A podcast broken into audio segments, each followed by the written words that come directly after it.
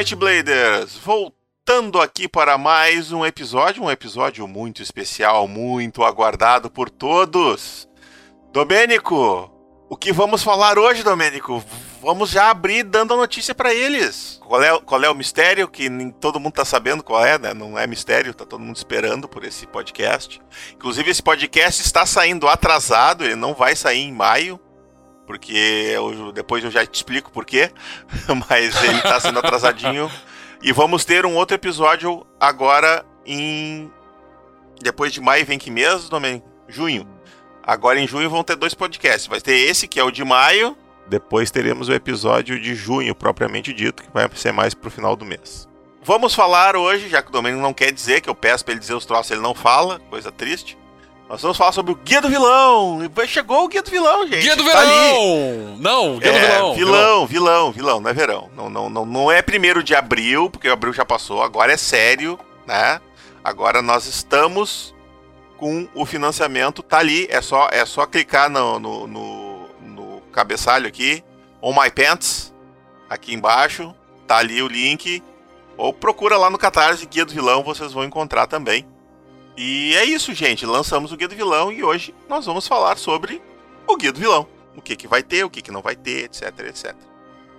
Ah, é, a gente vai falar sobre isso. Eu pensei que a gente só ia avisar que o Guia do Vilão tá. ah, ah, é, pode ser. Vamos acabar o episódio Acabou o aqui episódio. mesmo. É isso. Tá lá o Guia do Vilão, É leiam lá, não vamos preocupar. As informações estão todas no Catarse, pronto, já era. É, é isso aí. A capa tá pronta, né, Domênico? A capa tá prontíssima. É, tá pronta. Vocês estão vendo ela aí, vocês sabem que ela tá pronta. Ela tá pronta. No momento, no passado, onde nós estamos gravando, ela ainda não tá, mas ela vai estar. Eu tenho, eu tenho fé no Domênico, eu acredito nele. É, eu não tenho tanta fé quanto o Luciano, eu sou um homem de pouca fé. Mas ah, eu, como eu sou um homem de muita, muito café. eu então acho que rola, eu acho que Eu, rola. eu acho que rola. Eu acredito que, honestamente, quando vocês estiverem ouvindo isso, o, o, o Guia do Vilão tem pelo menos uma capa. O resto eu não sei, mas a tem, capa tem deve bastante estar pronta. texto também, né? Ainda falta, falta uns detalhezinhos assim, né, tal, da revisão e tudo mais. Mas ele vai estar tudo dentro do prazo estabelecido lá no Catarse, então é isso. É, a gente não vai fazer Torre de Sarfion hoje, a gente vai falar sobre o Guia do Vilão e na Torre de Sarfion eu vou falar especificamente sobre o financiamento, tá bom, gente? Então, Domênico, vamos lá. Guia do Vilão.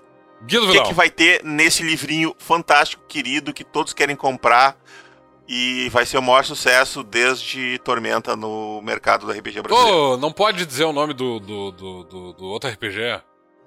É, não tem problema. É A tudo gente- gente boa. Não, mas é que a gente tá fazendo propaganda gratuita pra eles, como se eles precisassem. Oh, vai mudar a vida deles essa propaganda aqui. Vai mudar a vida deles. Eles vão ter que fazer uma reimpressão do Tormenta É, por causa dessa propaganda que a Só por causa aqui. do pessoal que vai do Might Blade lá comprar Tormenta, até parece. Imagina só. Então tá. Vamos começar. O que que, o que, que tem de, de regra nova? O que, que Ih, tem cara, de regra nova? Tem muita coisa nesse livro, Cruz Credo. Eu tô olhando aqui só. É, é. Inclusive, ele vai ter 112 páginas, gente, em comparação com o Guia do Herói que tinha 80. Porque vilão ocupa mais espaço, a gente sabe disso, não adianta. É, porque vai o vilão e vai o ego junto, né? É, exato. Aí, então, e todos os planos malignos de dominação mundial, isso É. ocupa muita página. E, e- e a- e as dungeons e as do- do- dos vilões também, os minions e. É. Não vai ter dungeon nem ficha nesse livro. Já isso claro. Não vai ter gente pensando que vai ter. É, não tem dungeon, mas tem as regras de armadilha, né? Isso, isso, isso, isso. Mas vamos lá. O que, que tem de regra interessante ali? Então, tem as regras de armadilha. Não, não, não. Antes das armadilhas, nas regras mesmo, no capítulo regras, o que, que vamos falar? O que, que tem nas regras? Nas regras tem umas, tem umas regras. Tem umas ali, abandonando votos. Sobre, sobre o que, que é essa regra, É, abandonando é, votos. o, o, o livro, na verdade, ele faz uma. a- essa parte. Esse cap, o, o- o livro abre, na verdade, com uma, uma versão ah, do outro lado do guia do herói. O guia do herói, do herói tem ah, ah, maneiras de como se redimir quando tu perde votos, por exemplo, né? Votos e códigos, sendo paladino ou sacerdote. E no caso do guia do vilão, é, tem uma regra de o que, que tu faz se tu não quer recuperar esses votos. Tu quebrou os votos e tu perdeu a fé nesses votos. O que, que tu faz agora dentro das regras? Encheu o saco daquele deus chato que não faz nada por ti, só cobra, e aí tu quer saber, não vou mais seguir esse cara. Cansou de seguir aquele código chato que faz com que tu seja uma pessoa paciente, bondosa e proteja os inocentes? É isso aí. Agora todas as respostas serão dadas nesse livro. depois nós temos os detalhes sobre a natureza da morte no sentido necromântico da coisa, né? Porque a gente tem. Mas a gente vai falar mais pra frente dele, o necromante está nesse livro, então a gente fala um pouquinho sobre isso. Né, sobre os é. espíritos, as jornadas dos espíritos, o que, que significa ser uma sombra. As sombras são muito citadas lá no Necromante e elas estão descritas em detalhes aqui nesse, nesse item. É, o, o, a, gente já, a gente já falou sobre espíritos em outros lugares do, uhum, do White uhum, Blade, mas a gente precisava de regras mais. Uh, de, de, explicações mais concisas com relação a, a, Nós falamos bastante sobre isso num episódio específico do Mightcast sobre e, espíritos, né? Onde a gente falou Exato. sobre o, o necromante. E, e aqui a gente está colocando isso escrito para as pessoas que forem jogar o jogo ter acesso a essa informação. Depois disso, tem ali os novos antecedentes, cujo primeiro é o tão aguardado antecedente que todo mundo queria, que todo mundo reclamou, que não tem mais, tiraram. Cadê? Cadê? O que, que a gente vai botar, Domênico? Qual é o nome desse antecedente que todo mundo quer, Domênico? Fala pra mim. Lá veio Conan. Não, é. Bom, lá veio Conan. lá veio Conan. Que é um antecedente bárbaro. É um antecedente bárbaro. É uma barbaridade de antecedente. Azar! Azar! Então tá, e tá ali o antecedente bárbaro. Quem quiser ser bárbaro agora é só pegar esse antecedente. Exatamente. Agora pronto, quando alguém quiser fazer um bárbaro, é só pegar o antecedente que tá aqui no livro do Guia do Vilão. E sim, bárbaros são vilões, é isso aí. Eu sei que pode parecer meio estranho que ele esteja nesse livro especificamente, mas como eles são basicamente incivilizados, esse, esse antagonismo com relação à, à civilização. V vamos dizer que eles são hostis, não é. incivilizados. Eles são incivilizados e hostis. Tá bom, tá bom. Ó a polêmica, ó a polêmica. Então, isso rendeu lugar para eles aqui no Guia do Vilão. E também pelo fato, na verdade, para ser bem honesto, na verdade, foi o fato de que a gente uh, levou um tempo para chegar nesse antecedente e esse foi o melhor lugar para colocar ele porque ele não entrou no no guia do no guia do herói e no guia de Tebrim ele parecia pouco, pouco a, adequado. Né?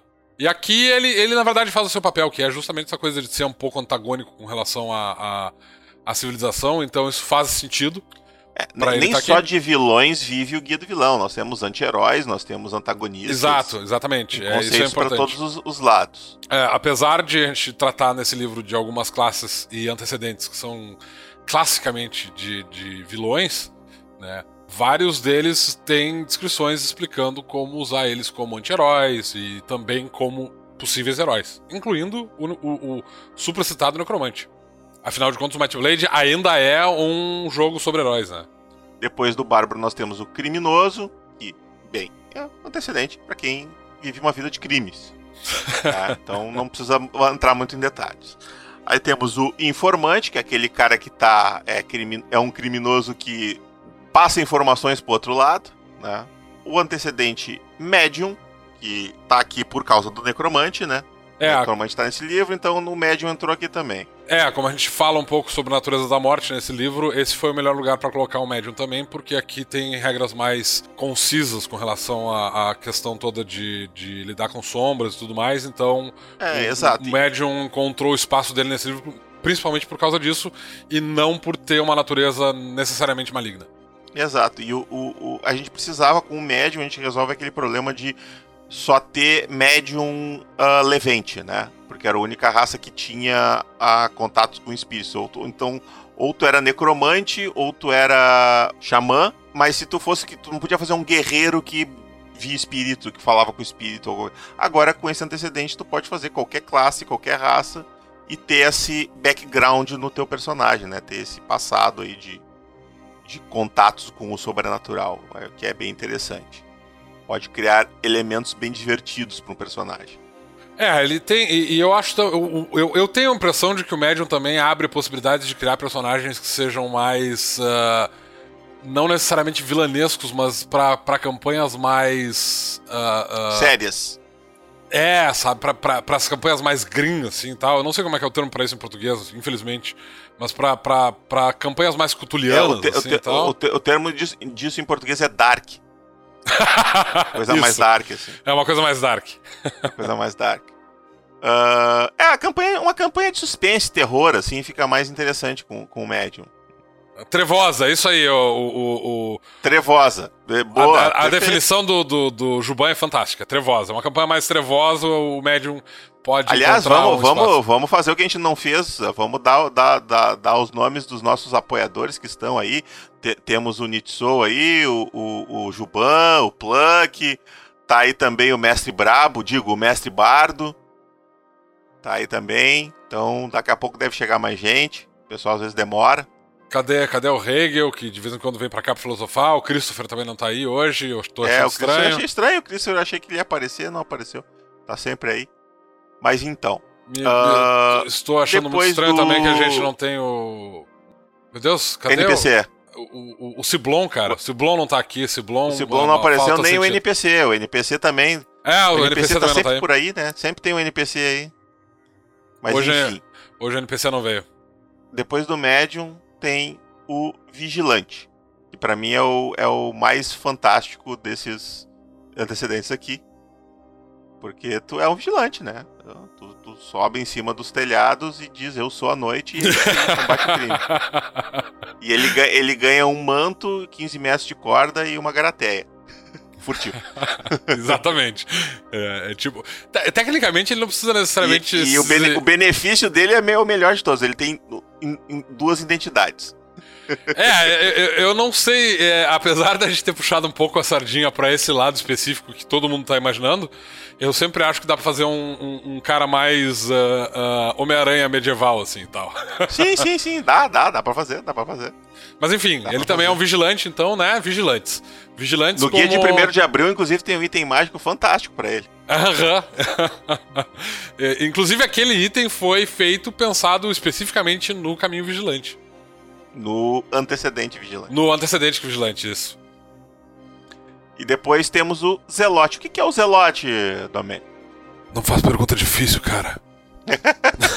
Lê ali, porra. O, o Zelote é basicamente um, um seguidor da Aurora dos Dragões, que é a religião dos Dracomantes. É, é, ele, é, ele, ele, é, o devoto da Aurora dos Dragões. O antecedente devoto que tá no Guia do Herói é pro panteão da Tríade, né? E o Zelote é o equivalente pra, pra Aurora dos Dragões. Exatamente. Ele é, ele é um, um, seguidor da Aurora dos Dragões, mas ele não chega a ser um Dracomante. Ele não se dedicou a isso de corpo e alma, mas ele acredita que sim, a Aurora dos Dragões é a verdadeira religião e ela deve ser, ser protegida e defendida. Mesmo que o personagem faça isso de uma maneira que não seja necessariamente através do sacerdócio, sacerdócio uh, direto, como acontece com os Dracomantes. Exatamente. Depois dos antecedentes, nós temos também de regras novas, nós temos algumas habilidades gerais, né? Na verdade, nós temos especificamente uma. São duas. duas habilidades, são duas são habilidades, duas habilidades gerais, gerais. Só, que elas são muito necessárias especificamente para esse livro. Uh, porque o apóstata, que é uma delas, é aquele cara que, justamente como a gente estava falando na parte de regras, é, é, é, o cara que rompeu com os, com os dogmas anteriores dele. E, e nesse livro a gente também tem um caminho, que é o herege. Ups! Errinho aqui do Domênico. Uh, o herege estava no livro, mas a gente tirou ele tá? Infelizmente não coube, né? Foi uma das coisas que a gente teve que tirar para caber nas 112 páginas que a gente conseguiu orçar para fazer esse livro. Senão o livro vai ficar muito caro. Uh, mas ele vai aparecer em futuras publicações, tá? No entanto, a habilidade que o Domênico e eu estávamos referindo, uh, ainda assim é importante. Ela é importante para algumas outras coisinhas das mecânicas do, das classes e caminhos que estão ali presentes, ok? E, obviamente, ela também vai ser usada com relação ao herege. Voltando para o episódio. Que ele uh, uh, faz uso desse antecedente, desse, dessa habilidade geral para poder trilhar esse caminho, que é o cara que vai contra religiões estabelecidas e códigos uh, uh, pré-concebidos. É, tu tem que ter apóstata para pegar esse caminho. Exatamente, tu tem que te tornar um é apóstata primeiro para depois poder e a outra habilidade é, a, é o pacto, que é necessária para o caminho do cultista, né? Tu tem que ter o, o, Tu tem que ter, não, né? Sim, tu tem que ter. Tem que ter tu, tem, tu tem que ter, é, é requisito pra, é requisito. ser cultista, tem que ter o pacto. É, na verdade, assim, o apóstata é uma habilidade geral e o pacto também. Então, o que acontece? O apóstata Tu não precisa recebe... ser um cultista para ter um pacto, Exato. mas Pode... se tu te, quiser ser um cultista, tu tem que ter um pacto. O, o apóstata, ele é o requisito do, do herege, mas os personagens que romperam com suas com seus dogmas anteriores, seja uh, sejam dogmas do sacerdote, sejam os códigos do, do, do paladino, eles podem se tornar apóstatas e eles não precisam necessariamente se tornar hereges. O mesmo acontece com o pacto. Tecnicamente falando, qualquer um, literalmente qualquer um, pode fazer um pacto com uma divindade, com uma, um, um primordial, e se tornar um, um, um agente do inferno em, em, em Dracon. Uh, os. Os. Ah, me fugiu o nome da, da do caminho? O, o cultista? Ou apóstata? O cultista ou o herege? Cultistas. Os cultistas. Os cultistas, eles uh, só se entregam mais para esse, pra esse uh, pacto e eles fazem um trabalho mais direto, por assim dizer. Mas o pacto ele funciona de uma maneira muito semelhante ao aos uh, aos dogmas ou, ou aos espíritos animais. Tu seleciona a habilidade pacto e aí tu vai escolher um pacto específico de uma divindade que tão, elas estão todas escritas no livro, obviamente. E ela te traz alguns benefícios, e no caso dos pactos, diferente. Uh, uh, enquanto os dogmas uh, eles têm uma. Tu tem que cumprir algumas maneiras de agir, os pactos te trazem alguns malefícios, digamos assim. Eles não necessariamente te trazem nenhum tipo de. De guia Obrigação. De, de como é que tu tem que, que ver o mundo ao teu redor. Eles são um pouco mais poderosos do que os, do que os, dogmas também, mas é, eles trazem esse contraponto de terem alguns. Eles trazem alguns probleminhas. É, o, particular... o, o, pacto, o pacto tem, tem efeitos mais físicos e constantes do que os dogmas, no caso, que é mais uma questão comportamental, né? Tu tem que Exatamente. proceder de uma determinada maneira. O pacto, ah, tu fede. Não, não sei se tem é. isso, mas é, é, algo do gênero, sabe? É, é exatamente isso. É, é, é mais direto.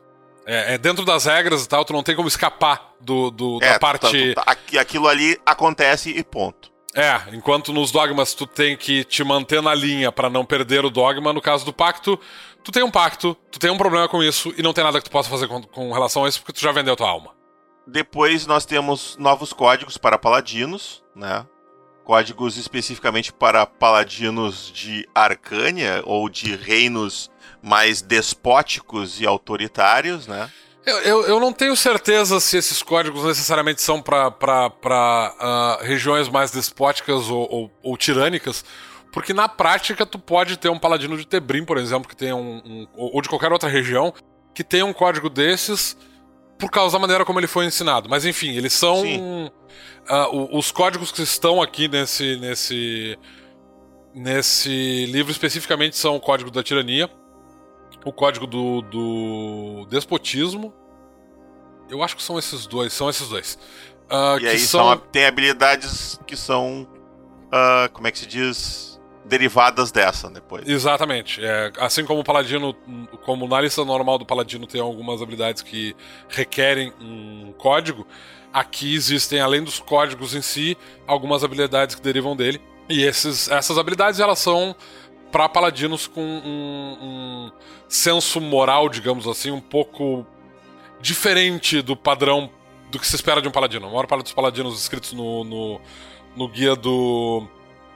No guia básico vão se parecer muito com heróis clássicos, enquanto que aqueles paladinos que escolherem o código da tirania ou do despotismo vão parecer um pouco menos paladínicos para alguns, ou para outros, como é o meu caso, por exemplo, vão provavelmente parecer com um pouco mais com as suas contrapartes uh, reais, porque para mim havia um certo despotismo e uma certa tirania com relação aos paladinos históricos. Sim, com certeza. Principalmente os cruzados. É, principalmente os cruzados. E a última regra que tá nesse, nesse capítulo é uma regra que veio lá da Dragon Cave, da extinta Dragon Cave, e que pela primeira vez aparece aqui impressa, oficializada e ajustada para a terceira edição, que é a regra de níveis finais, que é indo além do décimo nível. É, são as regras para te ir até o vigésimo nível. Então nós temos aqui uma descrição de detalhes de como é que você calcula pontos de evolução, ponto de vida, ganho de habilidades e coisas do gênero. Se tu pode ou não ter mais, uma, mais de uma habilidade de décimo nível, se depois que tu passa do, do décimo nível, etc.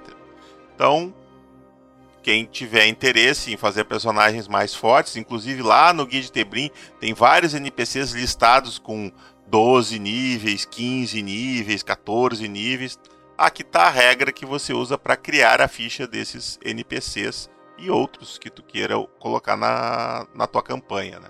É, é, é, importante observar que a gente não colocou esse material no guia do herói, a gente deixou para colocar no guia, no guia do vilão por um motivo muito deliberado que é o fato de que essas regras que estão uh, uh, para personagens de nível alto, para personagens acima do nível 10, elas estão no guia do vilão de maneira totalmente deliberada. Elas não entraram no guia de, de, do herói e não entraram no, no, no, guia de Tebrim, mesmo que os primeiros PDMs de nível alto tenham aparecido no guia de Tebrim. Por um motivo muito uh, relevante pra gente, que era o fato de que essas regras elas não foram feitas para que os jogadores tenham campanhas acima do nível 10. A gente vai continuar batendo na tecla de que quando a campanha tá chegando no nível 10, o personagem tá pronto para se, pra se aposentar. E essas uh, regras estão aqui, na verdade, para criar PDMs, particularmente vilões, antagonistas, que sejam mais memoráveis para esses grupos de nível elevado, de nível 8, 9 10, em que um vilão de nível 10 ele já não seria tão ameaçador para esse grupo. Então, essas regras elas servem para isso. Tipo, aquele necromante de nível 15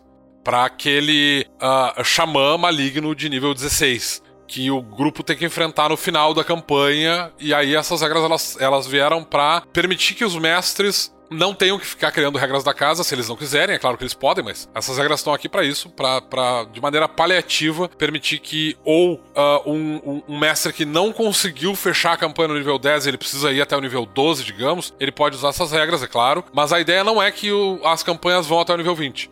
A ideia ainda é que as campanhas de Might Blade vão até o nível 10, e essas regras elas só estão aqui para criar antagonistas e PDMs de nível mais elevado, PDMs importantes, como por exemplo, o mestre uh, fez uma campanha em que os jogadores chegaram ao nível 10, e aí ele quer fazer uma, uma campanha posterior em que os jogadores encontram esses PDMs algum tempo depois. Esses personagens agora são importantes dentro do, do cenário, e ele quer apresentar eles como personagens mais evoluídos, mais velhos, mais sábios, e ele resolve dar alguns níveis para esses caras. Então, aquele paladino que terminou a aventura no nível 10, quem sabe agora ele não é um paladino de nível, de nível 14 ali e tal. O grupo vai encontrar com eles e eles têm algumas coisinhas novas, alguns truques debaixo da manga, algumas habilidades extras. Essas regras elas vão estar tá aqui para isso, e menos para campanhas que vão até o nível 20 e mais para criar PDMs e antagonistas. Bom, PDMs em geral mais interessantes ou para aquela campanha que o mestre não conseguiu fechar no nível 10, mas ele não quer causar aquele problema de tá, a gente chegou no nível 10, eu não tenho mais como dar XP para vocês porque vocês não têm o que fazer com esse XP. Então a campanha fica meio tipo, é, tá, OK. Então tu pode continuar dando XP e o grupo pode chegar a nível 11 ou 12 ali e tal. Não vai fazer muita diferença porque tu vai fechar a campanha, mas para dar um fechamento mais adequado. Perfeito. E aí assim nós encerramos a parte de regras, especificamente novas regras, assim, relacionadas ao capítulo de regras do, do guia básico, que nós teremos no Guia do Vilão. E aí nós entramos nas, no capítulo de raças, e nós temos aqui quatro racinhas divertidas novas para apresentar para vocês. É, na verdade, raças novas. Raça nova só tem uma, né? Porque as outras raças, elas são raças é, é, são é, velhas são conhecidas do, já do, dos jogadores Já apareceram nas Dragon Caves e tal. Mas estão aí novamente refeitas para a terceira edição. Então, começando pelos draganos. É, a, a gente tem aqui os, os draganos, que são aquela raça de. Uh, pode se chamar assim, meio dragões, né? É uma raça dracônica. Draconato, Dragonborn, Draconiano, tem vários nomes aí que o pessoal chama. É, é apesar da mitologia deles no, no Might Blade ser bem específica. Bem diferente. Os draganos, eles foram revisados para a terceira edição. Inclusive, algumas, algumas questões, algumas descrições, tanto físicas quanto uh, de, de, de cultura deles foram ampliadas para que eles ficassem mais adequados com o material que já tinha sido lançado. Mas essa é uma raça velha, velha conhecida dos, dos jogadores de Might Blade. Ele já existia na, na segunda edição. Eles se chamavam Draconianos antes, agora eles se chamam Draganos, ganharam um nome novo. Mas basicamente eles continuam a mesma raça. Eles ainda têm características dracônicas que fazem com que eles sejam mais ou menos como se fossem humanoides com características dracônicas. É basicamente isso. Dragões humanoides. Dragões humanoides. Beleza, e depois deles nós temos os Gnolls, essa sim uma raça nova. É, Apareceu só como monstro no passado. Seguindo a tradição, já que no guia básico a gente trouxe os uh, faunos, que antes tinham aparecido no Monstrum Codex como, como criaturas. Sátiros. Aqui a gente fez a mesma coisa com os Gnolls. A gente pegou os Gnolls e tornou eles uma raça jogável. Então, nessa, nesse livro vai, vão ter as regras para jogar com um personagem Gnoll. Os Gnolls, uh, eles não necessariamente vão ser, apesar deles serem, em, em sua maioria, uh, malignos, né? Porque eles têm algumas, algumas características bastante malignas, incluindo, incluindo canibalismo. Uh, não necessariamente todos os Gnolls são malignos. Inclusive, o próprio Guia de Tebrim, se não me engano, tem uma faz menção a um grupo de Gnolls que vive na na Floresta da Neblina? Na Floresta das Névoas, acho que é o nome. Uh, e eles vivem lá em, em, em, harmonia com os elfos que moram na região. Então, ou são elfos? Agora me esqueci. Falei do, do Tebrim e não lembro exatamente. Mas eles vivem com as, as raças. Não, é como se da... tivesse escrito isso, né? É, como se eu tivesse escrito. É... Não, são, são centauros. Eles, eles vivem em, em, em uh, comunhão com os centauros da região e tal, e eles são tolerados pelos, pelos seus vizinhos, que, inclusive, como eles estão muito ao norte de Tebrim, não têm contato com os gnolls mais vilanescos que geralmente rondam as partes mais ao sul do reino, né, principalmente na fronteira com, com Arcânia, já que os gnolls, uh, em geral, ainda existem alguns grupos de gnolls dentro da Floresta dos Antigos que são malignos, mas a maior parte das, das histórias sobre gnolls, elas vêm principalmente de Arcânia, porque em Arcânia eles ainda são bem comuns. Depois nós temos as Naga, que são o povo serpente, né? né? Outro, outro já conhece. Velho conhecido do, do, do pessoal da, que, que joga Might Blade há algum tempo. As Nagas são basicamente uh, esfinges humanoides, uh, esfinges uh, ofid, of, esfídicas. Refresque a memória da galera aí. O que é uma esfinge? É uma estátua que fica do lado de uma pirâmide? Sim, Ou é isso. é alguma Não. outra coisa? As esfinges é a denominação que a gente dá para criaturas que têm uma anatomia uh, muito aberrante com relação aos humanos. Então, no caso das nagas, por exemplo, elas não têm. No lugar das pernas, elas têm uma grande cauda que elas usam para se locomover. Uh, e elas têm uma cabeça com características ofídicas, né? Elas têm uma, uma focinho longo, as fêmeas têm aquela, aquele capuz, como, como as najas, e elas têm o corpo coberto de, de escamas, elas são bastante monstruosas também. Uh, de maneira muito semelhante com uh, aos draganos e tal, elas são bastante, bastante monstruosas. E, e enquanto um dragano pode ser neutro ou benevolente, por assim dizer, e ele pode ser maltratado e, e visto como um, um monstro de maneira preconceituosa porque ele não precisa necessariamente ter feito alguma coisa maligna, as pessoas vão olhar para ele e achar que ele é um monstro. No caso das nagas, a aparência delas reflete basicamente a natureza delas, porque elas são malignas. As, as naga são provavelmente das raças que tem aqui no livro, são a única raça. E, na verdade, no Might Blade como um todo, eles são, são a única raça uh, naturalmente maligna. Elas foram. Isso vai estar explicado no livro, mas elas foram criadas elas foram criadas por um poder maligno e elas têm uma natureza uh, bastante distorcida e não existem nagas que se voltaram para o bem. E antes que alguém pense, ah, vou fazer a única naga boazinha, serei o Drizzt do Urden do, do, do cenário. Eu espero honestamente que todos os mestres que estejam ouvindo isso não permitam que seus jogadores façam isso, porque as nagas são malignas. Ponto. Não tem, não tem Drizzt de, da, das nagas, já que a gente tá falando de, de outros jogos de RPG, né? Não tem aquela naga que. Não tem aquela, aquele, aquele pequeno grupo de nagas que, que se devotou a uma divindade benigna, ou aquela naga que conseguiu vencer a sua natureza e se tornar uma, uma criatura boazinha, ou foi criada por uma raça de elfos e se tornou uma criatura brilhante. Não. Nagas são malvadas e elas são naturalmente. É, é, faz parte da natureza delas serem más. No, no, máximo, no máximo, tu pode encontrar uma naga malvada com sentido de honra. No máximo. No, é, no máximo.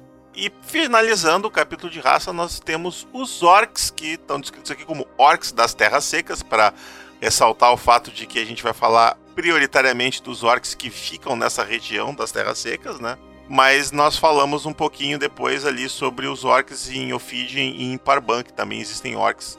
Que, na verdade, os orcs de Parban são os orcs que vieram de Ophidian, que eles são um pouquinho diferentes, né? É, esses orcs aqui do, do, desse livro, né? Os orcs eles já, já tiveram, inclusive, no, no, no guia básico, na segunda edição do Might Blade, eles estavam no guia básico como raça jogável, a gente removeu eles, e agora eles vão reaparecer aqui inicialmente. A parte biológica deles, obviamente, não vai ser alterada entre os, os diversos. as diversas culturas de orcs, por assim dizer. Mas esses orcs aqui, eles são orcs das terras secas, como o nome diz. E eles também, a gente fala um pouquinho sobre a integração deles na cultura dos arcanitas, mas eles ainda. É, os orcs eles são, eles são culturalmente bem diversos, porque tu tem os orcs das terras secas, que são selvagens, são bárbaros, eles antagonizam as culturas uh, civilizadas, lutam contra os, os humanos de Tebrim e, e os, os anões de Stord. No futuro a gente vai falar sobre os, os. No Guia de Arcane a gente vai falar sobre os orcs arcanitas especificamente. Certamente, quando a gente tiver um guia de Ophidian, vamos falar sobre os, os orcs ofidianos. E quando tivermos um guia de Parban, falaremos sobre os orcs, os orcs Parbani, que são todos eles culturas bastante diversas e muito diferentes. Mas esses orcs aqui são aqueles orcs clássicos a lá Senhor dos Anéis. Eles são bárbaros, eles são desordeiros, eles são caóticos, eles são malvados. E abrindo o capítulo de classes, nós temos a classe Dracomante. Esse capítulo vai ter duas classes, né? Começando com o Dracomante. Duas classes novas, né? Que não foram apresentadas em nenhum livro ainda. O Dracomante ele já apareceu na Dragon Cave, foi inclusive escrito por mim, como um caminho. E aqui a gente deu uma, uma mudada nele para adequar ele mais ao conceito de Arcânia, vamos dizer assim, como o Arcânia está sendo trabalhado. Então o Dracomante, ele em sua essência é o sacerdote da Aurora dos Dragões. Ele, então, a Aurora do Dragão, ela, ela não tem um, um, sacerdote, ela tem o Dracomante. Né? O Dracomante que é um, uma espécie de sacerdote mais belicoso, vamos dizer assim. O, o grande diferencial, o grande, digamos assim, atrativo do Dracomante é que além dele ganhando características dracônicas, que vai deixando ele parecido com um dragano, ou se ele for um dragano, vai acentuando ainda mais as suas características dracônicas, ele também ganha uma espécie de companheiro animal que é um dragão, mas não é um dragão normal, não é um dragão natural, ele é um dragão mágico, um dragão feito a partir da energia de um dos deuses dos dracomantes, que são os dragões. Né? E aí tem toda a explicação ali de como é que ele consegue esse companheiro e tudo mais. Isso é uma habilidade, assim como as habilidades de companheiro animal, de montaria especial do paladino. É uma habilidade que vai evoluindo com o personagem conforme ele vai pegando versões mais avançadas dela. O seu dragãozinho vai ficando mais poderoso. Ele começa com um ovo. a diferença do, dos outros companheiros é que ele começa um pouquinho menos poderoso, sendo uma espécie de item que ele precisa depois transmutar. Ele digivolve, é um dragão que digivolve. Basicamente é isso. Ah, Luciano, mas aí tu tá. Tu chineliou assim os dragão. Não, não, não eu, não. eu não disse que ele evolui, eu disse que ele digivolve. Eu deixei claro. não é, né, você tá chineliando os, os dracomantes assim, com boa vontade, né? E aí temos o necromante. Fala um pouquinho do necromante, Domênico. É, o Necromante é um, uma, uma classe que já apareceu também como uh, no, no, na, nas Dragon Caves antigas. Ele teve, eu acho que, duas versões diferentes, na verdade. É, a última versão dele foi, uma, foi, foi o Thiago escreveu a primeira versão e a segunda versão o Thiago revisou para a terceira edição. Não, para a segunda edição, para a segunda edição. Isso. Uh, e aí ele a, ajustou uh, o Necromante na Dragon Cave da fase 2 da Dragon Cave, né? É, ele teve essas duas versões de, de, de personagem e agora a gente está fazendo uma terceira revisão para ele, para a terceira edição né? Como seria Isso. adequado. Então, é, é, ele na verdade é uma classe que ele uh, foi uma das uh, classes que vem do material que está no Guia do Vilão. Ele, ele é material que foi mais, mais exaustivamente testado, por assim dizer, porque ele, na verdade, começou a ser desenvolvido quando a gente começou a fazer a revisão da terceira edição, uh, que foi para Dragon Cave 10 e 11. Isso. Eu, a, acho que ele não apareceu naquela, naquela, não. naquela revisão, mas uh, naquele momento ele já estava sendo testado e ele, na verdade, quando a gente começou a escrever o, o guia do o, o, guia do vilão, ele já estava uh, ele tá na DC. É, o, o, o Juban tá, tá corrigindo a gente aqui. Ele tá dizendo que ele tá na DC 11. Eu tinha a impressão de que ele tava lá. Ele, ele, eu ele acho já... que ele não foi pro, pro beta. Ah, pode pro, ser. Pro, pro, beta ele não foi. Acho que se eu não me engano, no livro beta ele não tá. Mas pode ser que esteja lá também. Não lembro. É, ele, ele foi um, uma, uma classe que. É, é uma classe de personagem que é muito querida pelos jogadores. Os jogadores gostam muito de necromantes, né? Uh, é, é uma, uma das classes de anti-herói mais clássicas de todas, por assim dizer. E por causa disso eu, eu, eu tive a oportunidade de, de jogar com. Eu, eu cheguei até mesa que só tinha necromante. É uma coisa impressionante, assim. Tá? Acho que é a única Acontece classe que eu tive. Mundo. O pessoal ama é. essa classe. E uh, uh, ele só não tá no sistema, ele só não, não, não tava no guia básico por falta de espaço total porque ele não faria sentido de estar no, no, no, guia básico, porque mesmo sendo uma classe tão querida pelos jogadores, por assim dizer, ele ainda é uma classe de vilão. E por isso, como a gente sabia que a gente ia fazer os três livros, a gente disse: não, o, o Necromante vai ficar para depois, para quando a gente fizer o guia do, do vilão. E ele foi, né? A publicação dele foi sendo protelada até esse momento, porque esse é o livro adequado para ele. É, basicamente, na verdade, o Guia do Vilão só existe por causa do Necromante. né? é, não, ele, e não ele, o contrário. Ele desde sempre foi pensado para ser colocado aqui, né? Exato. Desde que a gente começou a revisão da terceira edição, a gente decidiu quais livros iam ser feitos, é o Necromante, ele foi, tá, a gente tem que ter o Guia do Vilão porque tem o Necromante. E aí ele Exatamente. vem... Por causa disso, ele é uma, uma classe que tá... Foi testada, muito testada, foi revisada ao longo dos últimos seis anos, desde que o, a, a, DC 10, a DC 11, no caso, foi lançada. E os jogadores já estão familiarizados com as regras daqui, porque eles, elas não diferem muito. Tem algumas pequenas alterações com relação a DC 11, ele ganha alguns refinamentos aqui e ali, mas é uma classe que já é uma velha conhecida dos jogadores de Might Blade.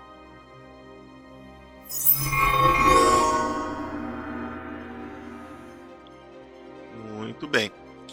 E no capítulo 4 nós temos o caminho, os caminhos. Tá? Caminho, não sei por que está em no singular. Os caminhos novos que para mim as, as regras que mais criam, digamos assim, aquele molho especial para os personagens, assim, porque tem vários bem interessantes e bem diferentes que foram feitos a partir de regras que a gente foi descartando de outras coisas conforme a gente foi ajustando e tem alguns totalmente inéditos, a maior parte deles é totalmente inédita, né?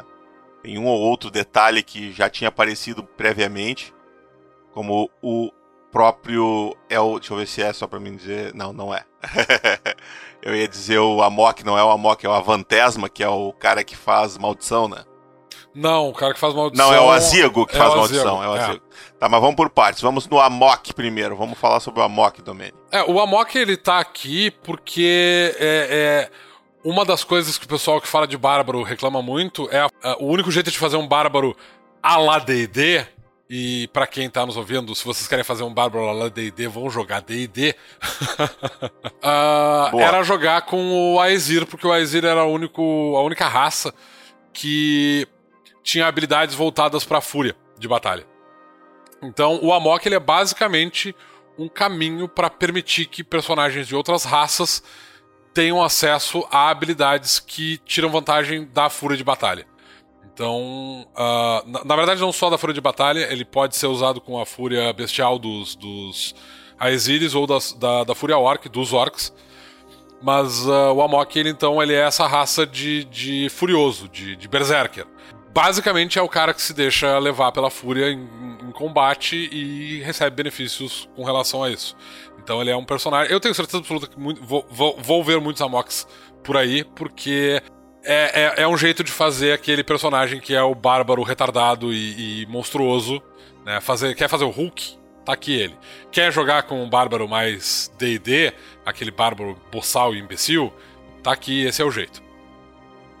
E temos depois do Amok o Assassino, uma, um caminho pedido exaustivamente. Eu, eu, eu, eu contei ao longo da minha existência uns oito uh, posts no, no fórum lá sobre, sobre assassino, adaptando um assassino, como seria um assassino, Assassin's Creed para Might Blade e coisas do gênero. E aqui está o caminho do assassino para suprir essa necessidade que as pessoas têm de matar os seus amiguinhos. Eu espero que eles não matem os amiguinhos, que eles matem os. Os Bom, amiguinhos em jogo, tá? Em jogo. Os amiguinhos personagens, não os amiguinhos jogadores, por favor. É. Uh, o assassino, apesar da gente já ter um caminho do assassino numa Dragon Cave, eu acho que na primeira edição, não sei se na segunda edição a gente chegou a ter um. Na segunda, uma... não. Não, né? Só na primeira. A gente chegou a ter um caminho do assassino que eu, na verdade, não gostava. Então esse assassino daqui é bem diferente daquele caminho que aparece na Dragon é, Cave. É, pra, praticamente nada, se eu não me engano. Eu, eu não lembro se tem alguma coisa. Deve ter uma coisa ou outra, alguma inspiração pelo menos e tal, algum material que veio de lá.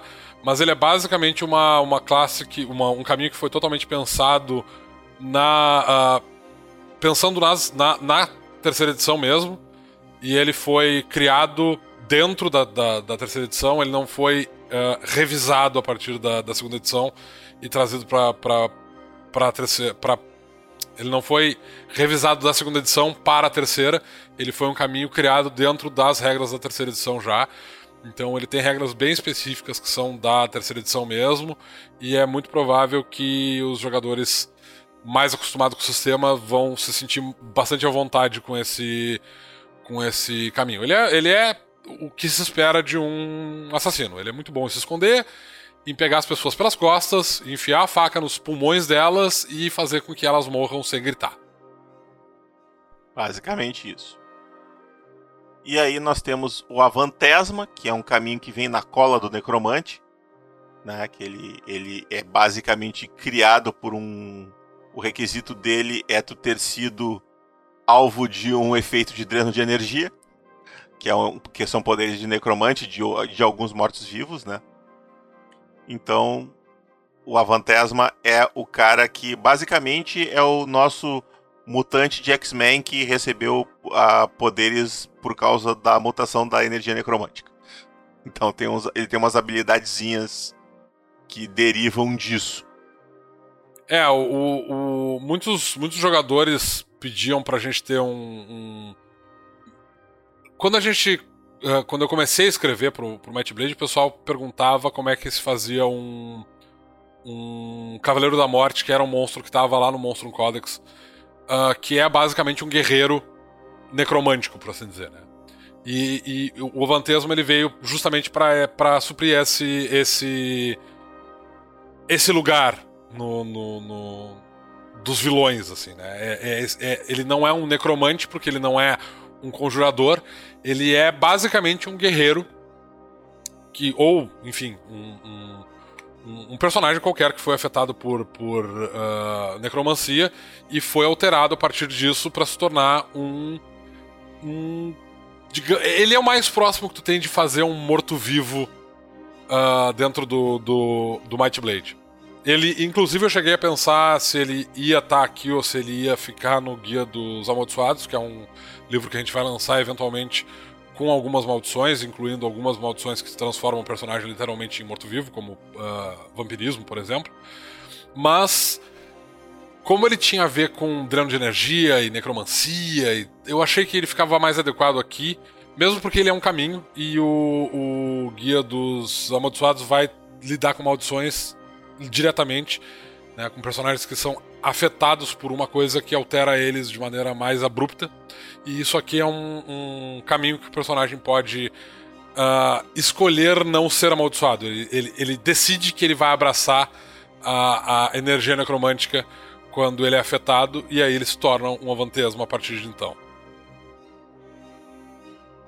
E depois nós temos o Azigo. Aí sim é o cara que faz com que os outros tenham azia, né? Esse é o poder dele.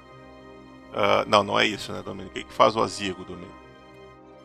Então, o Necromante, nas versões anteriores dele, na, na, na, segunda edição, se não me engano, eu não lembro se na DC11 ele já ele manteve isso, eu não, não lembro de como é que ficou a revisão dele lá.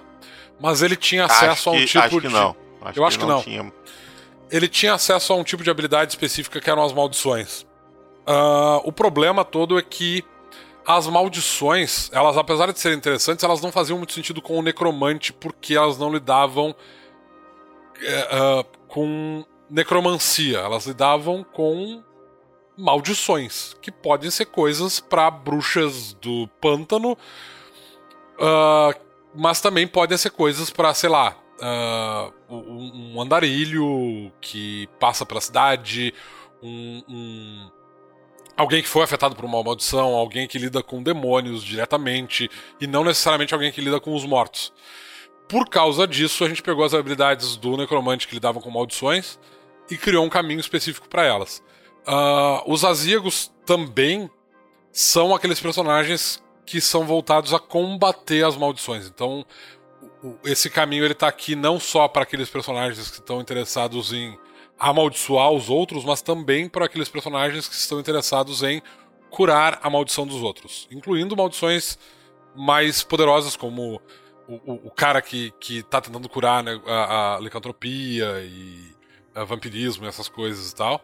Então o Azirco é esse personagem que lida diretamente com maldições.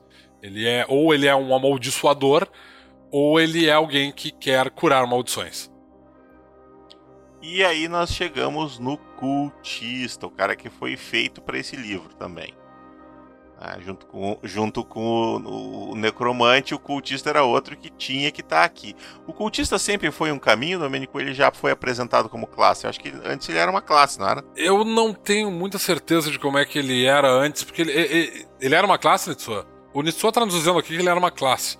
Eu, eu não. Acho eu, que lá na Dragon Cave, primeira, primeira fase, ele é, era uma classe. Eu acho que. Porque na primeira fase da, da, da, da, da Dragon Cave, na verdade, na primeira edição, na, no, nos primórdios da segunda edição do, do Might Blade, as coisas eram meio bizarras, assim tal. Eu sempre achei o cultista meio esquisito como sendo classe e tal. Pra mim, ele sempre foi um caminho do tipo, ó, tu fez um pacto com um demônio e tu vai abraçar isso, mas isso não significa necessariamente que tu tem que dedicar a, a, que tu tá dedicando a tua profissão a isso, né? Uh, mesmo porque tu pode ser, por exemplo, um assassino que se dedica a, a, a uma a uma divindade, a, uma, um, a um demônio, ou tu pode ser um. Enfim, tu pode ser um, um cara de uma um guerreiro que, que vendeu a alma. Então o, o cultista ele é uma revisão do, do, do material que já existe e é bastante uh, aclamado, por assim dizer, também. O, o, os jogadores mais antigos do Might Blade vão reconhecer o cultista como sendo um, um, uma uma adição antiga ao material do, do uma revisão de, de, um material antigo do, do Might Blade. Uh, e ele é um, um, Assim como acontece com o assassino, ele foi várias vezes pedido no, no, no fórum e tal. E a gente, uh, né? O guia do vilão, além do necromante, o cultista, obviamente, tinha o seu espaço já aqui para ser colocado nesse, nesse livro. A gente, quando, quando o Thiago criou esse caminho, a classe no caso, originalmente, ele usou algumas. Uh, uh, uh, referências a demônios mais tradicionais, por assim dizer. Não, não sei se tem muito disso por, aqui, uh, por aí. Não sei se eu posso chamar assim como demônios tradicionais, mas uh, demônios mais da moda. Demônios que tu consegue lembrar porque estão na mídia. Pazuzu, que tá lá no, no nos filmes do. do tem, tem um personagem do. do não, não necessariamente o Diablo. O Diablo tinha um, um uns irmãos que eram os demônios tradicionais, mas eu digo assim, para quem estuda uh, demonologia, essas coisas assim e tal, o Thiago pegou esses uh, demônios originalmente de um livro de, de demonologia bem tradicional, tipo Belial, o Asmodeus. E quando a gente tava fazendo a revisão para a terceira edição, uma das Era uma coisa muito ligada ao cristianismo e ao judaísmo. Né? São, é, são, nomes muito ligados a esse. É, é isso me incomodava um pouco justamente por causa disso, porque a gente tem uma, um, um, um, panteão de divindades que é específica, muito específica do, do, do, do Might Blade, que claro tem influência de outras divindades de mitologias uh, reais, mas me parecia que esses, uh, uh, esses demônios que os cultistas cultuavam, eles, eles me pareciam referenciais demais da nossa, da, da, da nossa cultura, da, da cultura do mundo real. Eu não gostava muito disso. E por isso esse material levou bastante tempo para ser feito, porque eu tive que basicamente uh, escrafunchar e, e procurar coisas para fazer divindades que fossem mais ligadas à, à mitologia do Might Blade mesmo.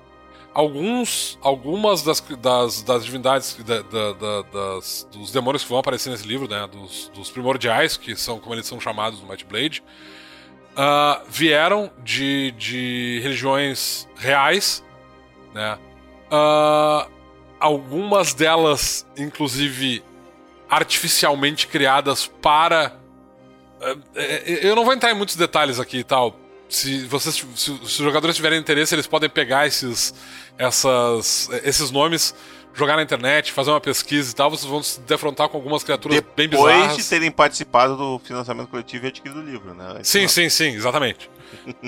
tem, tem algumas, algumas divindades aqui, algum, alguns desses primordiais, eles são vieram de religiões que existem, mas são religiões uh, uh, antigas, né? Uh, religiões que são que, que antecedem, o próprio judaísmo, inclusive. E algumas delas são posteriores, mas é, é, é, eu considero elas como inclusões. Tem, tem, algumas coisas aqui que eu achei que, que ficavam interessantes de serem colocadas nesse livro enfim, eu, eu acredito que para aqueles que têm algum conhecimento sobre o assunto, vão reconhecer vão alguns homens e vão, se, divertir. se divertir. É, eu acho que eles vão se divertir. E o último caminho do livro, notem que tem bastante caminhos, é o sanguíneo, que é o dobrador de sangue, né? Vindo diretamente de Avatar. é, não dá para negar muito. O sanguíneo, na verdade, é, é bem isso, assim, tal. É o cara que mexe com. É, é, é, um, é um caminho, é um caminho para conjuradores arcanos, para magos, né? Para conjuradores arcanos. Então tu tem que ser um, um necromante, um, um, feiticeiro. feiticeiro, um rúnico. E tu tem que ter sangrado. Isso é importante. Tu tem que é. ter sangrado. E tu tem que ter uma vontade alta também, vontade 5. Então é um, é um caminho que tem esses requisitos. E aí tu tem ali uma série de habilidades que te torna, digamos assim, mais eficiente em machucar os outros, vamos dizer assim, né? É, de maneira muito parecida fazer com... com que eles sangrem. de maneira muito semelhante com o que aconteceu com a Ziago, algumas das habilidades que estão no sanguíneo, elas. Uh, esse, esse caminho, na verdade, ele, ele, foi criado porque algumas habilidades do necromante não faziam muito sentido com necromancia porque lidavam com uh, criaturas vivas, né? Com fluxos naturais de, de criaturas vivas. Então, é esses. Uh, essa parte a gente pegou, tirou. E quando a gente estava criando esse material aqui, essas habilidades elas estavam ali, eu fui juntando elas ali, olhando e pensando, olha, isso aqui dava caminho, hein? E a gente foi criando umas habilidades novas, foi costurando umas coisinhas diferentes aqui e ali, colocando mais algumas coisas e acabou virando um caminho bastante. Eu gosto bastante, acho o sanguíneo um caminho bem, bem interessante. Eu acho que ele é um caminho mais apropriado especificamente para o necromante. Uh, mas ele é um caminho. Eu consigo ver, ver possibilidades interessantes para outros, outros conjuradores. Mais pro finalzinho do livro, nós temos ali o capítulo 5 com as armadilhas, onde nós vamos descrever em bastante detalhes como é que funcionam armadilhas, tipos de armadilhas, como é que tu calcula a dificuldade da armadilha, o efeito, o tamanho, todos os detalhezinhos que o, tanto o mestre precisa para fazer suas dungeons, quanto os jogadores que tenham a habilidade armadilheiro para querer criar suas armadilhas possam também usar a sua criatividade mais direcionada dentro das regras do jogo, vendo como é isso funciona. Finalizando ali com alguns exemplos, né? Como é que tu cria as armadilhas, exemplos de, de armadilhas tradicionais, vamos dizer assim e mais alguns outros elementos relacionados a isso. E depois nós temos, finalizando o livro, o capítulo de equipamentos, que vai trazer uh, algumas poções, uh, algumas poções novas, Uh, vai trazer novos materiais também e algumas, alguns equipamentos extras que não estão descritos em nenhum livro e estão citados lá nos, nos antecedentes e algumas outras coisinhas que a gente quer colocar aqui que acha que é importante. E alguns equipamentos extras que aparecem listados em, nos antecedentes e em outras coisas. Esse é o material que está no livro. Eu, eu, eu, é, a gente queria adicionar nesse livro regras especificamente para a criação de, de dungeons, né, de, de masmorras. Mas o livro já ficou grande demais, ele, ele, já excedeu um pouco o tamanho que a gente queria que ele tivesse. Inclusive, a gente ainda tem que dar uma reduzidinha nos textos. É, né? é o que a gente está fazendo agora, na verdade, é justamente dar uma reduzida um pouco no texto para ajustar ele no tamanho que ele vai ter, no, uh, no tamanho final dele. Então, acabou que essas regras não entraram aqui, a gente vai ter que eventualmente fazer um, um um material especificamente para isso, para criação de túneis e, e, e, regras de cavar buraco, essas coisas assim e tal. Quer dizer, eu acho que a regra do cavar buraco tá aqui porque precisa para as armadilhas. Mas uh, regras para criação de, de masmorras, infelizmente ficaram de fora desse livro, que era uma coisa que eu gostaria que tivessem aqui. Alguns jogadores vão, vão estranhar também o fato de que a gente anunciou em algum momento que os Ramelins iam estar nesse livro e não vão estar mais. Mas tem um motivo para isso uma outra parte que ia estar nesse livro e acabou ficando de fora por causa de uma questão de tamanho foram as regras para doenças que iam estar aqui e essas regras foram removidas. E porque o Ramelin ele uh, tem uma, uma integração com essas regras de doença muito grande, a gente resolveu deixar ele para um livro separado em que essas, uh, uh, essas regras sobre doença, envelhecimento, etc, etc, elas vão ser tratadas mais pormenorizadas, por assim dizer, num, num livro específico para isso. E aí o Ramelin vai aparecer neste, nesse livro especificamente. Então, nesse momento, além das raças aquáticas, a única raça que está faltando, né, além dos tritões, dos grotons e dos. Na verdade, são só essas duas raças, que, que estavam na revisão do, do, do, do sistema que está lá na Dragon Cave 10 e 11 a única raça que vai ficar de fora por enquanto ainda são os Ramelin, que vão aparecer só quando a gente tiver um guia voltado para doenças e enfermidades. Então, ele vai ficar sendo uma das únicas três raças clássicas do Might Blade, por assim dizer, que ainda não vão ser publicadas porque eles. Uh, uh, o Ramelin, coitado, a gente ia colocar ele no guia do herói, ele não conseguiu entrar lá por falta de espaço. Agora ele foi empurrado para fora do guia do vilão também. Coitadinho, eu, eu fico com pena do Ramelin. Ele tá sempre eu, espantando os ratos, né, cara? É isso aí. É, é mas é, é, rato, cara. Ratos. Eu sei que tem gente que vai dizer que adora a, a Ramelin, que é fã da raça e tal, mas, pô, tem possibilidades legais aí, então a gente não fica tão chateado assim que uma raça só tenha ficado de fora desse livro porque não deu. Não, não tinha espaço para eles aqui, infelizmente infelizmente. Então tá, encerramos aqui a descrição do que vai estar tá no Guia do Vilão. E agora vamos para a Torre de Sarfion.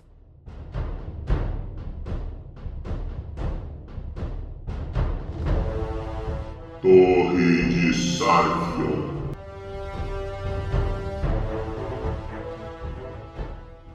Muito bem, estamos aqui na Torre de Sarfion, que hoje vai ser a Torre do Financiamento.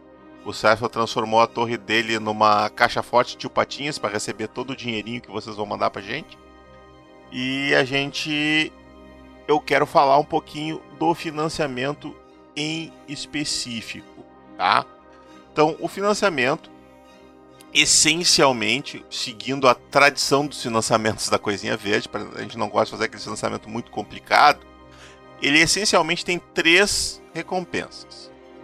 A, a primeira recompensa é o Assecla, que é 10 pila, que é aquele pessoal assim, ó, não tenho grana para ajudar vocês, mas eu quero ajudar, então toma aqui 10 pila para ajudar, vai ganhar o, o, o, nome no livro. Mas, ao contrário do que acontece com alguns financiamentos, tu vai ganhar alguma coisa com esse com esse apoio. Tu vai ganhar o PDF do Guia do Vilão. A princípio, ele está previsto para o PDF está previsto para agosto de 2021 porque é quando a gente vai mandar o livro para a gráfica. Mas é provável que a gente tenha o livro antes pronto Uh, talvez faltando ainda uma última revisão, que é depois que eu termino de diagramar que o livro está pronto, eu passo para revisão novamente para ver se o programa não fez uma separação de sílaba bizarra, ou se eu não bati em algum, alguma letra estranha e ficou perdida ali no meio, ou esqueci de dar. É uma revisão mais da diagramação mesmo, né? Mas nesse momento a gente pode já enviar para todo mundo que apoiou, inclusive para os apoios de 10 pila, o guia e esse guia ele só vai estar disponível para os, uh, ah, vamos dizer assim, civis, né? Para quem não participar do financiamento, lá para download no nosso site, ele só vai estar disponível seis meses após o lançamento. Tá? Então ele fica um tempo só disponível a versão física para quem quiser comprar, mas quem tiver o participar do lançamento vai ganhar o PDF antes. Né? Então tem essa vantagem. E aí, depois dessa recompensa de 10 reais, tem a recompensa básica, que é a recompensa que te dá o guia do vilão, que ela vai custar 90 reais. Tá? E ela não vai vir só com o guia do vilão, ela vir com o guia do vilão e com o novo escudo do mestre. O escudo com que vai conter a ilustração das três capas, né? Em cada uma das, vamos dizer assim, a, as três metades do escudo, né? cada uma das três capas uh, juntas numa ilustração só. Né? Inclusive a gente está vendo aí com o nosso querido Gafanha para ele fazer uma recolorização para que a cor esteja bem direitinha em todos os em todos o em toda ilustração vai ter um fundo né um céu lá então a gente vai ter uma ilustração nova aí e um escudo novo com as regras da terceira edição no verso né? depois disso nós temos a recompensa, que é aquela recompensa para o pessoal que está com um dinheirinho no bolso aí e quer, quer fazer um, um, um, aporte maior, quer nos ajudar mais, né? Então a gente tentou fazer uma recompensa que valesse esse esforço, né? Essa recompensa ela vai ser de 400 reais, que é a nossa recompensa nível 3.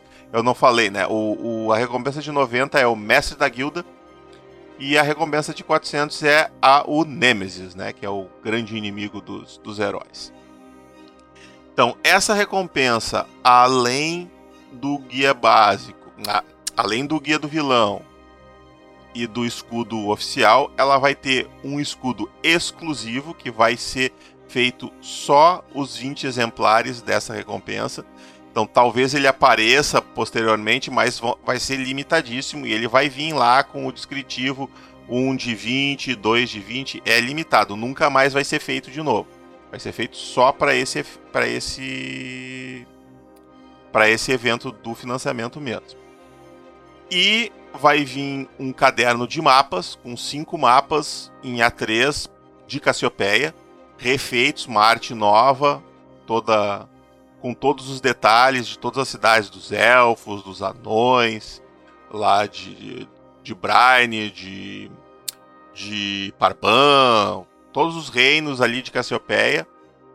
Inclusive mais algumas coisinhas ali nas, na, nas terras nas terras hostis, né, terras venenosas, o pântano do leste e tudo mais. E a recompensa que tá todo mundo que tá sabendo, nossos, nossos apoiadores aqui estão empolvorosa com, com esse item da recompensa, que é uma ilustração exclusiva, personalizada do seu personagem, desenhada aqui pelo meu amigo Domênio. Você vai receber o exemplar a lápis, né, o original a lápis desse desenho. A, a arte final vai ficar conosco, o Domênio vai fazer a arte final por cima, vamos dizer assim, né, na mesa de luz ali, e a gente vai mandar o original a lápis autografado pelo Domênio para vocês, vocês guardarem essa relíquia para o resto da vida. E, obviamente, uh, existe ali na descrição do financiamento todo uma regrinha de como é que vai ser feita o pedido dessa ilustração, tá? Ela é bem restrita, né? Quer dizer, bem restrita. Não é para pedir o cara montado num dragão e ganhar a ilustração do personagem do dragão junto, né? É só o personagem. Né? Então, a gente vai ter um formulário quando, conforme as pessoas forem adquirindo essa recompensa, eu vou mandando e-mails para essas pessoas com o formulário para ser preenchido, onde tu vai escolher a raça, a classe, e tu vai fazer uma descrição do personagem e a partir disso vai ser feito o desenho. Não vai ser feito consultas, ó, oh, é assim, é assado. Não, tu vai dar, preencher esse formulário e em cima do que tá, tiver nesse formulário, o Domênico vai fazer o desenho e vocês vão receber esse desenho. E vocês só vão ver ele quando receberem. A gente não vai mostrar antes, que é para vocês ficarem enlouquecidos, desesperados para ver como é que vai ser isso. E, obviamente, essa recompensa contém todas as outras coisas que eu citei anteriormente. E vai vir também um exemplar do Monstro Codex, que é aquele livro de monstros da segunda edição, que atualmente é artigo raro, não está mais à venda. Nós temos alguns exemplares aqui, nós vamos incluir um deles de brinde para aquele que é colecionador, que eu imagino que quem vai puxar essa recompensa é aquele cara mais colecionador. Assim. Então, caso tu ainda não tenha um, um livro dos monstros, tu vai ganhar um. Se tu já tiver, tu vai ter um, tu vai poder guardar bonitinho, plastificado, sem para daqui a alguns anos vender muito caro no, no Mercado Livre. Depois dessas recompensas, nós temos outras três recompensas que são basicamente estão ali porque o sistema do Catarse não tem add-ons, né? Que é aquelas coisas que permitem que tu adicione algo a mais no que tu já comprou. Como esse é o financiamento do Guia do Vilão, a gente quer que as pessoas adquiram o Guia do Vilão.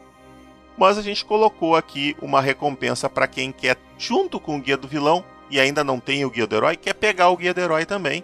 Então nós temos ali o, a recompensa do anti-herói, que é aquela recompensa do guia do vilão, que é de 90 pila, mais o guia do, mais o guia do herói. E aí nós temos a recompensa que é a mesma coisa, só que com o guia básico, e nós temos a recompensa que vem o guia básico e o guia do herói naquela recompensa de, de 90 reais. É importante que vocês tenham em mente que todos esses valores estão com os seus custos de correio inclusos. Por isso, se alguém for fazer a conta, ah, mas por que está esse valor? É por causa do correio e os 13% do Catarse, né? Então, por esse motivo, a gente até deu uma baixada nos valores. Para vocês terem uma noção, o Guia do Herói agora tá 40 ou 45, eu não me lembro, acho que é 40. E o Guia Básico tá 50. Porque a gente o preço do, isso é outra coisa que eu queria falar. O preço do, do papel subiu horrores, a gente já está contando com mais um aumento porque esse orçamento está com o preço de junho e a gente só vai mandar fazer esses livros em agosto.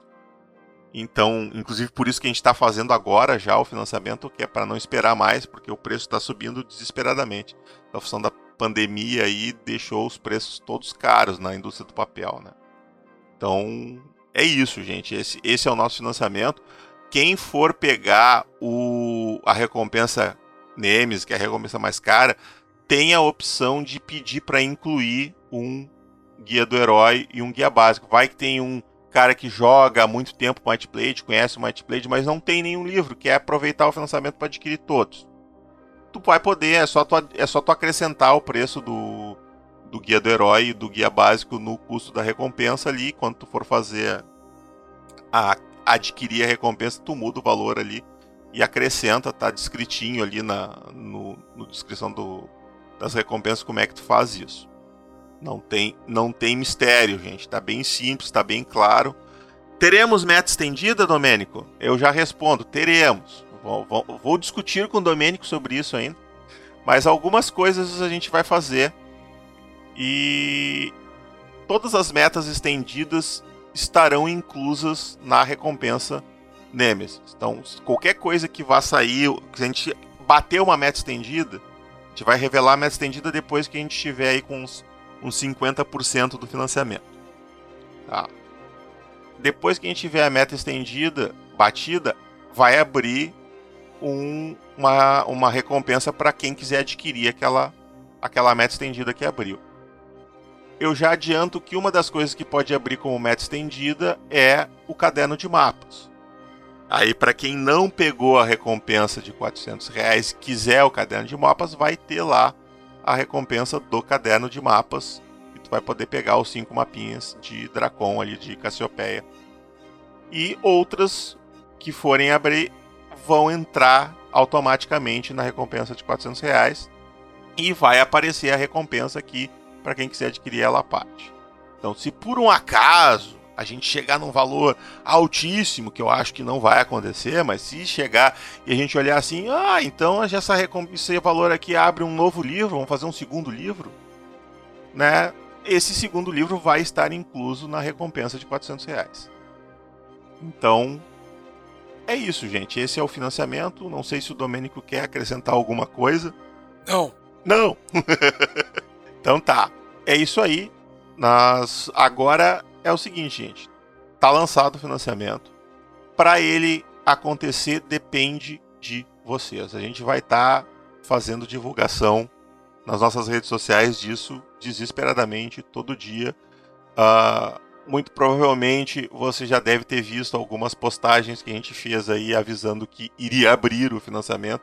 Eu vou fazer uma contagem regressiva lá na fanpage, faltando cinco dias para o financiamento. Abrir, então você já, se você está ligado nas nossas redes sociais, você já deve ter visto essas, essas mídias aí aparecendo e tem coisas acontecendo aí, tem a nossa aventura que vai sair lá no RPG Next. Na verdade, se não saiu ainda, tá saindo por agora. Eu tô nesse momento que a gente está gravando, eu tô finalizando os últimos detalhes do primeiro episódio.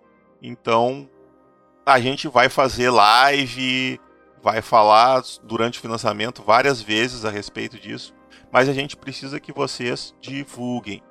Mandem para os amigos de vocês que ainda não têm o Might Blade, mandem para os amigos de vocês que já têm o Might Blade prestam para eles ajudar a divulgar nos grupos deles passem isso para o máximo de pessoas que vocês puderem. E quanto mais pessoas verem, maiores as chances da gente bater. A gente está numa situação econômica bastante complicada, né? Do Brasil, a gente sabe disso. Então existe a chance de a gente não conseguir bater esse financiamento. Então tá na mão de vocês. Vocês são a nossa força aí para que esse sonho de finalizar a trilogia de livros de regra do Might Blade finalmente aconteça, né? Depois de tantos anos aí tentando, finalmente a gente vai conseguir colocar isso e ter esses três livros juntos aí para vocês. É isso. Estamos aqui, como eu digo sempre, eu e o Domênico e o Thiago somos os portadores da Might Blade, mas nós carregamos ela para vocês.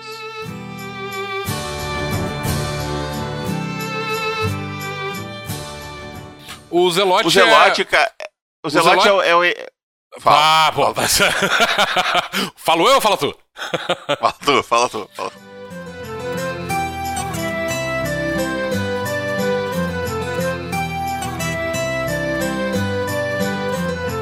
Com campanhas até o nível 20, a gente vai continuar desencorajando Dá uma pausa isso. aí, Domênico, dá uma pausa, desculpa aí. É, a nossa rede quebrou, o, o Craig caiu, então se der algum problema a gente precisar usar ele, não vai dar pra falar, tá, o ele chamou de novo. No Desculpa. recording. Pode seguir. Vou de novo! Vamos gravar pela terceira vez essa porra! Mas é só continuar, caralho! Third time is a charm! Não, eu vou tentar ser mais conciso dessa vez. Vamos lá! É isso aí! Essas regras foram feitas pra vilão e não pra herói. É isso aí, acabou! Faz direito aí, porra!